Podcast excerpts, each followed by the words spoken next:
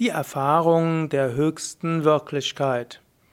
Morgenvortrag von Swami Chidananda, den er gehalten hat im Shivananda Ashram Rishikesh.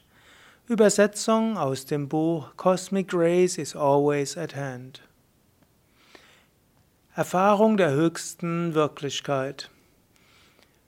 Ehrerbietung der höchsten transzendentalen Wirklichkeit, dem höchsten ewigen Geist, dem Ewigen, dem Unendlichen. Möge diese höchste Seele, die alldurchdringend ist, immanent und allem innewohnend, uns ihren Segen erweisen.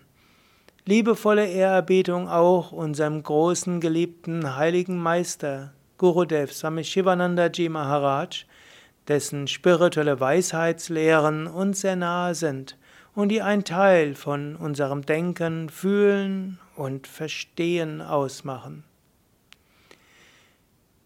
Die großartige Wahrheit existiert in der höchsten Wirklichkeit. Und diese ist eins, die nicht duale, die göttliche Essenz, das eine ohne ein, zweiten, ein zweites. Dieses allein existiert. Alle anderen Dinge sind nur vorübergehende Phänomene, Erscheinungsformen, momentane Sinneseindrücke, die nichts Dauerhaftes haben. Sie verändern sich immer, sie fliehen, sie verschwinden, sie sind vergänglich. Während du sie einen kurzen Moment siehst, dann denkst du, sie wären Wirklichkeit, aber sie sind nur vergängliche Wirklichkeit, die Sinne täuschen dich. Auf verschiedene Weisen lassen die Lehren von Gurudev, also von Swami Shivananda, uns sehr klar werden, dass unsere wahre Situation die ist, dass wir uns konzentrieren müssen auf das Höchste. Wir müssen durch unser höheres Verstehen, unseres höhere Nachdenken alles zum Verschwinden bringen, alles aufgeben, was nur begrenzende, vergängliche Erscheinungen sind. Swami Shivananda wurde niemals müde, Folgendes zu lehren. Schaffe nicht überflüssigerweise Probleme für dich, indem du dich auf die vorübergehende phänomenalen Erfahrungen konzentrierst. Konzentriere, fokussiere dich auf das, was dauerhaft ist. Wisse, dass diese vergängliche Erfahrung vergänglich ist, erkenne sie, was sie wirklich ist, und lasse los. Werde nicht versklavt von dieser äußeren vergänglichen Welt. Wache auf. So hat uns Swami Shivananda wieder und wieder ermahnt. So ist sein Ruf wieder und wieder. In jedem von uns hat das göttliche Wesen bestimmte Fertigkeiten und Fähigkeiten. Wir machen verschiedene Handlungen, die existieren, weil wir getrennt funktionieren. Das innere Wesen ist daher vierfach. Gedankliches Funktionieren, Nachdenken, Aufbewahren und dann schließlich wieder sich erinnern. Das vierte ist aber das Ego-Prinzip, das neutrale Ego-Prinzip, das sagt, ich denke, ich überlege, ich erinnere mich, ich löse mich von allen dreien und ich koordiniere alle drei. Also vier Eigenschaften, das Denken, das, die tiefe Vernunft und das Erinnern und das Ego, das sich mit allen dreien identifizieren kann oder sich von allen dreien lösen kann oder alle drei koordinieren kann. Das Ego sammelt also vergangene Erfahrungen und unterwirft sie einer vernunftmäßigen Untersuchung. Und dieses Wissen sollte man dann dem gegenwärtigen Denken auch zuteilkommen lassen sodass unser der Gedankenprozesse in die richtige Richtung gelenkt werden und dass die Gedankenprozesse nicht zu einem Problem für uns werden.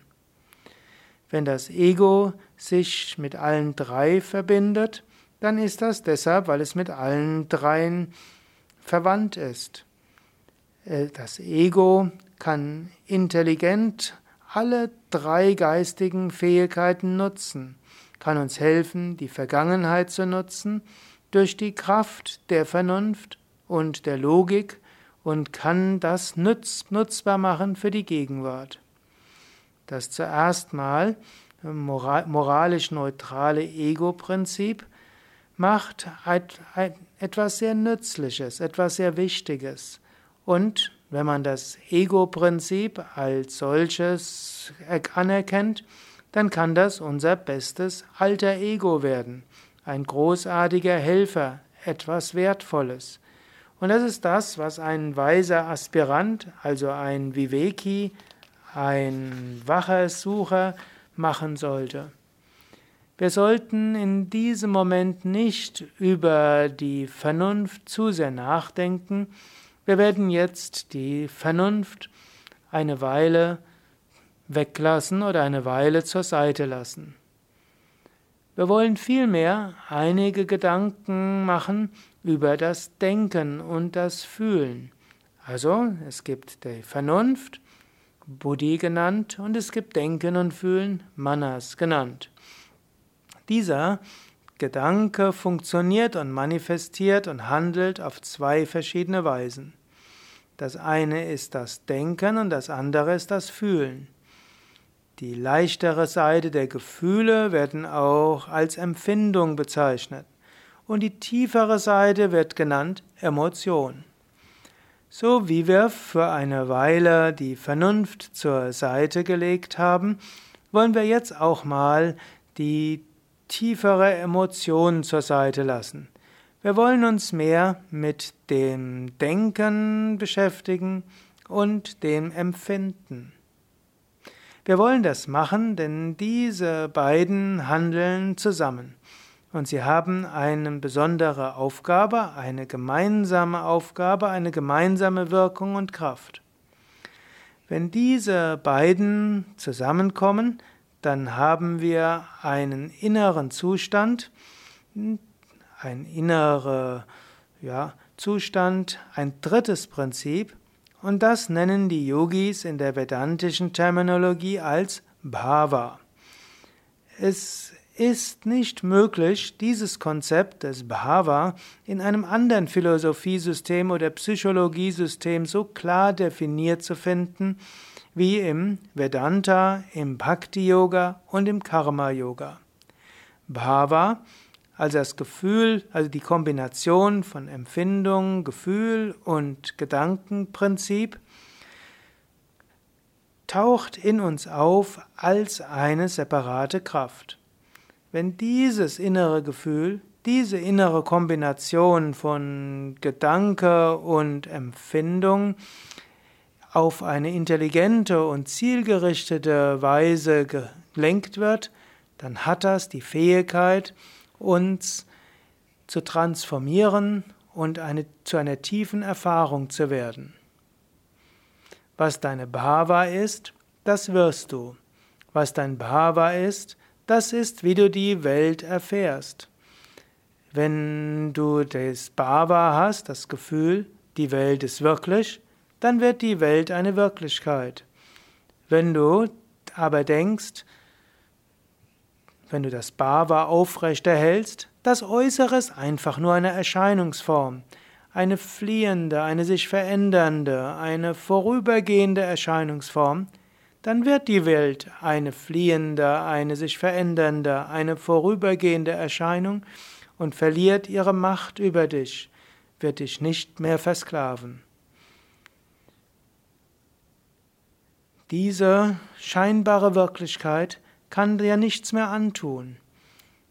Nicht, indem sie sich verändert, nicht. Es ist einfach, wie sie ist. Was immer diese Erscheinungsformen sind, du wirst nicht mehr davon gestört.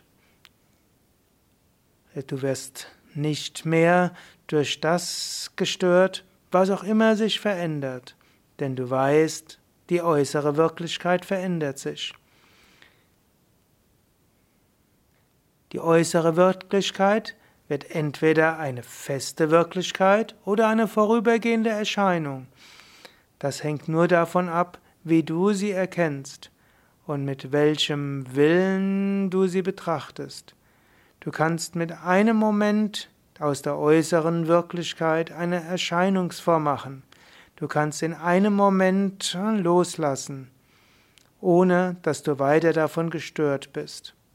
Was auch immer dein Bhava ist, das ist das, was du bist. Denke, du bist ein physisches Wesen, dann wirst du funktionieren wie ein physisches Wesen. Denke, du bist ein weltliches Wesen, dann wirst du funktionieren als weltliches Wesen.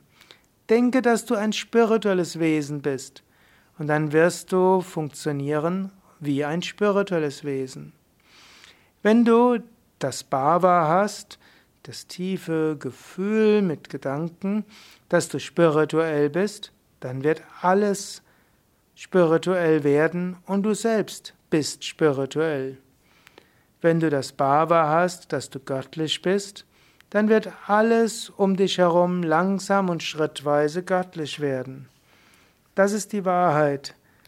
Wie Bhava, so Anubhava. Wie also die tiefe Einstellung, so kommt die Einstellung der Einheit. Die Kombina diese Kombination aus Gefühl und Gedanke wird eine bestimmte Weise, wie du das Leben anschauen kannst. Deine Einstellung in dir und um alles. Das ist also Bhava. Und das wird zu deinem großen Vermögen, dein großer Wohlstand, wenn du eben das richtige Bhava kultivierst. Die Welt wird zu dir das werden, was das Bhava ist, mit der du die Welt anschaust. Du wirst dir selbst das werden, mit welchem Bhava du dich selbst anschaust. Alles in dir wird so, wie dein Bhava ist. Jagat Guru Adi Shankaracharya sagte mal, lass mich leben mit dem Bhava, dass alles um mich herum in mir ist und dass alles nur ein Schmuckstück des Göttlichen ist. Alles findet statt im Inneren.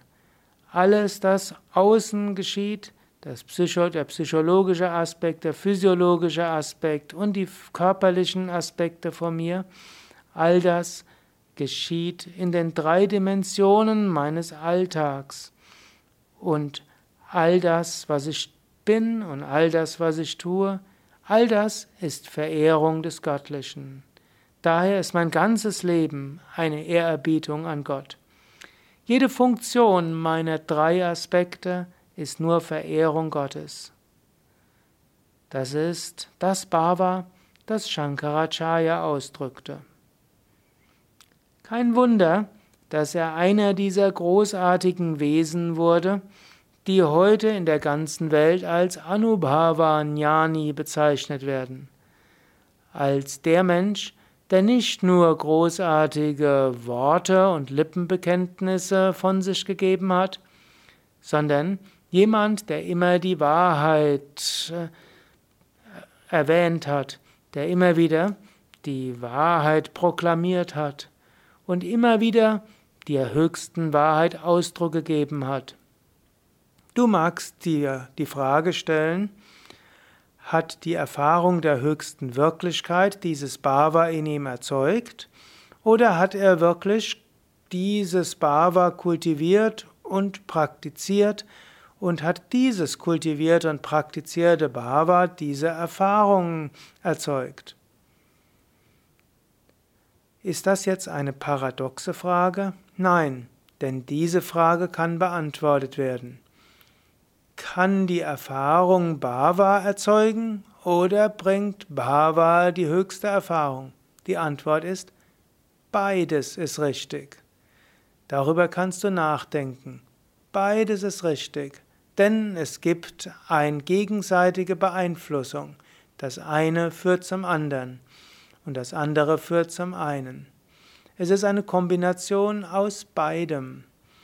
Entwickle das richtige Bhava und komme zu einer immer tieferen Erfahrung. Die tiefere Erfahrung vertieft dein Bhava, Dein Bhava erzeugt die tiefere Erfahrung. Denke darüber nach. Denke tief darüber nach. Erzeuge dieses tiefe Bhava, dass alles eine Manifestation der höchsten göttlichen Wirklichkeit ist und dass alles Leben und Handeln Verehrung Gottes ist. Möge Gott euch alle segnen. Om Namo Narayanaya. So schließt ein Morgenvortrag von Swami Chidananda im Shivananda Ashram Rishikesh. Übersetzung von Sukadev von www.yoga-vidya.de